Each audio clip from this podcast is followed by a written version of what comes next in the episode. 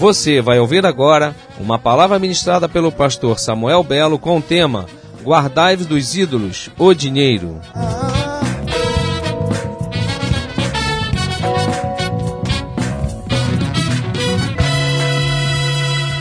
Graça e paz no teu coração. Uma boa noite. Você recebe aí no nome de Jesus. Amém. Bendito seja Deus por mais essa oportunidade sempre, magnífica. Podemos estar congregados juntos e juntos congregados em nome de Jesus. Isso é muito bom. Amém? Você está feliz por estar aqui hoje? Amém. Também estou muito feliz. Eu quero que você abra a tua Bíblia no livro de 1 João, a carta, epístola de 1 João, capítulo 5, verso 21. Eu tenho refletido sobre uma tendência uma tendência sutil e muito forte que tem levado cristãos, filhos de Deus, a algumas modalidades de idolatria. Teremos tempo para falar sobre algumas outras, mas é uma tendência sutil, é uma tendência forte e que atualmente tem levado alguns cristãos a algumas modalidades de idolatria e eu tenho convicção que a causa de tanta frieza, a causa de tanta distância de Deus, é porque tem irmãos que têm se deixado levar por essa influência idolátrica tão nociva a uma vida espiritual segundo o padrão que Deus deseja que a gente viva. Então, 1 João capítulo 5, verso 21, tem uma recomendação objetiva, clara. O texto diz: Filhinhos, guardai-vos dos ídolos. Eu vou contar de 1 a 3 e você vai ler essa recomendação segundo a sua tradução aí. Um, dois, três. Diz outra vez, filhinhos, guardai-vos dos ídolos. Bom, irmãos, é importante nós ressaltarmos assim preliminarmente que esse texto é uma advertência para cristãos. A epístola de João é uma epístola endereçada para a igreja. E nós percebemos a intimidade dessa advertência na expressão filhinhos. Filhinhos, guardai-vos dos ídolos. Nesse texto, ele deixa claro a possibilidade de um filhinho, de um discípulo de Jesus, um filho de Deus, substituir Jesus por ídolos. E isso deve nos alertar, abrir nossos olhos, para ficarmos vigilantes.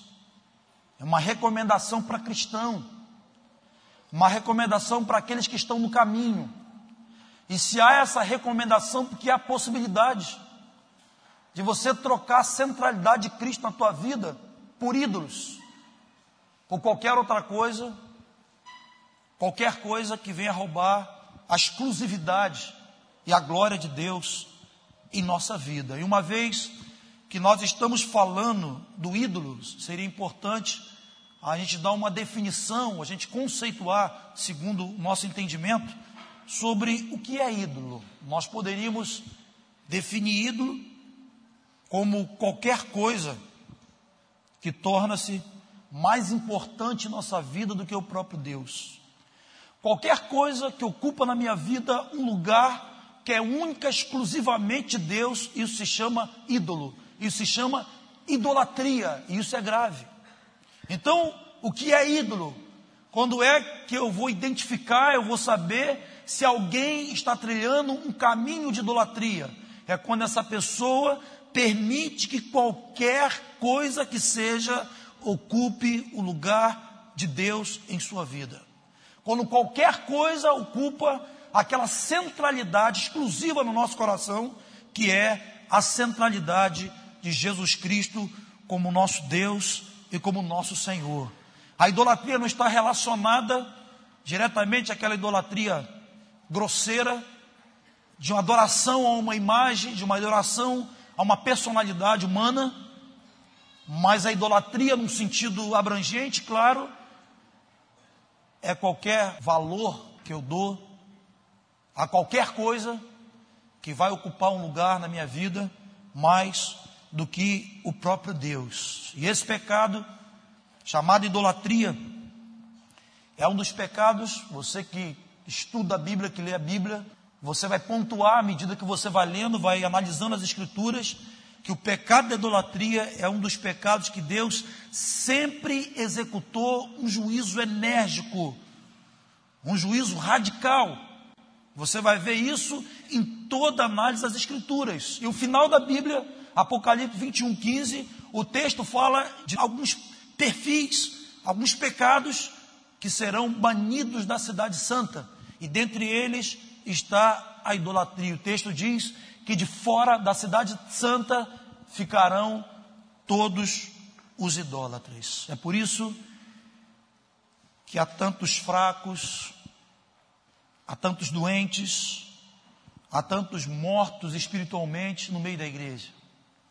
Gente que diz que está vivo, porém a sua conduta, a sua vida evidencia alguém que está morto espiritualmente, alguém que por algum motivo, que por falta de vigilância, que por falta de firmeza nas verdades ouvidas, trocaram Deus por qualquer outra coisa, ou permitiram que uma outra coisa ocupasse o lugar de Deus no seu próprio coração. Deus passou a não ser mais adorado como deveria. Outra coisa passou a ser objeto de adoração no lugar de Deus. E um dos ídolos mais imperante em nossos dias, um dos ídolos mais imperantes em nossos dias e que mais tem afetado o caminhar de muitos irmãos, é um ídolo chamado dinheiro. Eu quero abrir uma reflexão sobre ele e vamos falar mais sobre ele em outros momentos. Eu quero também falar sobre outras modalidades de ídolos, mas nós, enquanto alguém que tem a responsabilidade de amar, de zelar, de guardar a igreja, hoje eu estava refletindo naquela palavra que o Franco trouxe aqui, no dia 1 de janeiro, sobre a defesa do Evangelho. Hoje eu estava lembrando dessa palavra tão oportuna, tão importante para os dias que nós estamos vivendo.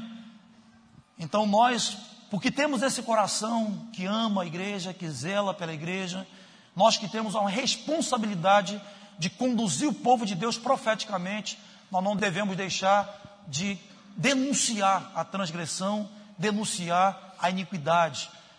E uma das idolatrias mais imperantes em nossos dias, um dos motivos dos principais conflitos, violências, tragédias, é um ídolo chamado dinheiro. É o que Jesus chama da adoração a mamon. Não há, nos nossos dias, eu estava pensando sobre isso, uma consideração séria sobre a advertência que Jesus faz em Lucas 16, verso 13.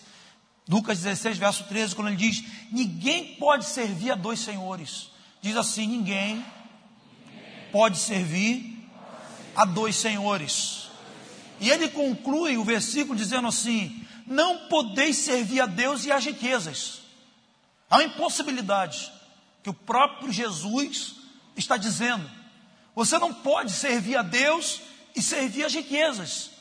Então, nós precisamos considerar a advertência que o Senhor faz nesse texto, em tantos outros textos, sobre esse ídolo chamado dinheiro. Há um ditado judeu que diz que aquele que anseia por riqueza é como um homem que bebe da água do mar. E o provérbio diz assim: quanto mais bebe, mais sede terá. Então ele diz: aquele que anseia por riqueza, é como um homem que bebe da água do mar. Quanto mais bebe, mais sede terá. Ele conclui dizendo assim: continuará a beber até morrer. Porque a água do mar não pode saciar a sede. A água do mar potencializa a sede, predispõe a desidratação. Esse é um ditado judeu que respalda alguns textos das Escrituras. Jesus também disse em Lucas, ainda no capítulo 12, verso 15, que a vida do homem não consiste na abundância de bens que ele possui. A Bíblia não está fazendo uma advertência, não está nos reprovando pelo fato de nós termos dinheiro. A Bíblia nos reprova sobre como nós temos dinheiro. A teologia do como pesa na balança de Deus. Então, a recomendação das escrituras diz que a vida do homem, ela não consiste na abundância de bens que ele possui. E a Bíblia diz que o amor ao dinheiro é a raiz de todos os males. A nossa identidade deve ser construída naquilo que somos e não naquilo que temos. Rick Warren faz uma advertência, tem uma frase muito oportuna e fácil de memorizar. Quando ele diz que nós não somos seres humanos, nós somos seres humanos. Nós não somos o que somos pelo que temos. Nós somos o que somos porque Cristo está em nós. Nossa identidade está construída em Cristo, Cristo em nós, a esperança da glória. Mas há pessoas desvirtuadas do seu chamado, desvirtuadas do seu papel enquanto discípulos, sendo peça e jogo de Satanás, porque estão sendo enganadas nesse entendimento de que o valor que elas têm está naquilo que ela possui, coisas que vão ficar aí, que Jesus disse que a traça e a ferrugem vão corroer coisas que o ladrão roubam. E quando eu fico refletindo sobre a instabilidade das riquezas, eu lembro daquele famoso e marcante plano Collor. Quando as pessoas dormiram, batendo no peito e fazendo planos, com plantas de casas para serem executadas, investimentos para fazerem, os olhos brilhando e dormiram quando acordaram, o dinheiro foi surrupiado e não viram até hoje. São circunstâncias, situações que nos ensinam que a nossa dependência precisa ser do Senhor. Nós não devemos construir a nossa identidade, a nossa vida na instabilidade das riquezas. Jesus tem que ser a nossa fonte única de contentamento, porque é um ídolo, é um ídolo que rouba a sua paixão, rouba o seu compromisso, rouba o seu senso de missão, rouba, te tira do foco. E Jesus diz que esse ídolo tem um nome, Mamon, é um demônio, que faz com que você desvirtue a tua adoração do próprio Deus para um ídolo que vai levar a tua vida para um nível de declínio e de condenação. Há seis semanas atrás, eu estava lendo sobre isso também, sobre a biografia de Elvis Presley, um amado lembra um ponto. Ele diz que há seis semanas antes de morrer, Elvis Presley ele foi questionado por um repórter com a seguinte pergunta. Um repórter fez a seguinte pergunta para ele poucos dias antes da sua morte. E a pergunta foi a seguinte: o repórter diz assim: Quando você começou a tocar, começou a cantar, você queria três coisas: riqueza, fama e felicidade. E ele faz uma pergunta mais direta: Você é feliz? Aí Elvis Presley responde: Tenho riqueza, tenho fama, mas sou infeliz, sou solitário. Irmãos, padrão de vida é diferente de qualidade de vida. Do que adianta você ter uma cama king size e não ter sono? Ser assolado por insônia, oprimido por demônios. O que adianta você ter uma casa no lugar mais cobiçado do país e você não ter uma família para habitar aquela casa? Ter filhos divididos, drogados, prostituídos. O que adianta você ter um caviar na tua geladeira e você não tem estômago para comer o caviar porque você vomita? Que adianta você ter o carro mais top do ano e você não tem coluna para sentar e pilotar o teu carro? É bom nós guardarmos esse conceito que engana tanta gente. Padrão de vida é diferente de qualidade de vida. Nós não medimos uma pessoa pelos seus títulos, pelas suas posses. Nós medimos uma pessoa pelo seu caráter, pelos seus valores morais, espirituais e principalmente pelo seu compromisso e a sua devoção a Deus. Paulo, quando estava preso em Filipos, isso me chama muita atenção quando eu leio a carta aos Filipenses, porque o padrão de cadeia naquela época não é como o de hoje. Às vezes nós visitamos a cadeia e, de acordo com a condição financeira do preso, o preso tem alguns privilégios, tem algumas vantagens. Televisão, faz churrasco. Mas naquele tempo a prisão era deprimente, era opressor mesmo. Era prisão de calabouço, de buraco, com água, com rato. E Paulo passou por alguma dessas prisões. E quando Paulo escreve a carta aos Filipenses, Paulo estava preso, estava na prisão. E essa carta aos Filipenses é uma das epístolas que ressalta de uma forma muito nobre, muito forte, a questão do louvor a Deus. É nessa carta que Paulo, no capítulo 4, verso 4, diz: Alegrai-vos no Senhor. Outra vez vos digo: alegrai-vos no Senhor. E no verso 13 ele diz: Posso todas as coisas naquele que me fortalece. Certamente, o apóstolo Paulo, dentro daquela prisão, ele estava muito mais feliz do que o imperador no seu palácio. A nossa alegria, a nossa felicidade, ela não está construída naquilo que temos, na posição que ocupamos. A nossa alegria é o Senhor. A nossa fonte de contentamento única, exclusiva, é o Senhor. Que dinheiro que vai te dar vida eterna. Que dinheiro que vai remover do teu ombro a culpa. Que valor monetário que vai expulsar a opressão maligna da tua vida. Eu estava num congresso em São Paulo alguns anos atrás. E uma mulher deu um testemunho muito quebrantada, e ela contou como era a vida dela uns anos. E a partir do momento que entrou uma fortuna na vida dela, de uma hora para outra. E ela usou uma expressão e eu fiquei boquiaberto. E aquilo me marcou. Ela falou: Maldita hora que entrou aquele dinheiro na minha casa. Separada, filhos degringolados, deprimida. Então, bom irmãos, mas você está pregando quando. Não! Não há problema com o dinheiro. O problema é como eu me relaciono com o dinheiro.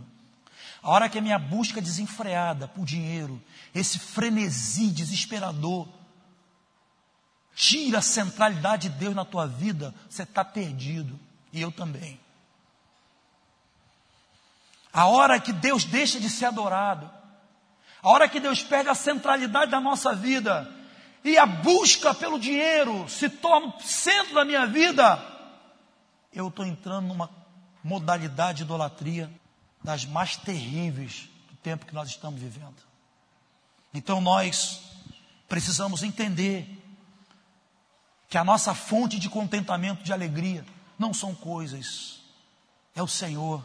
A Bíblia diz: por isso não vos entristeçais, porque a alegria do Senhor é a nossa força. Por que, que nós somos felizes? Nós somos felizes por causa de Jesus o nosso bem maior.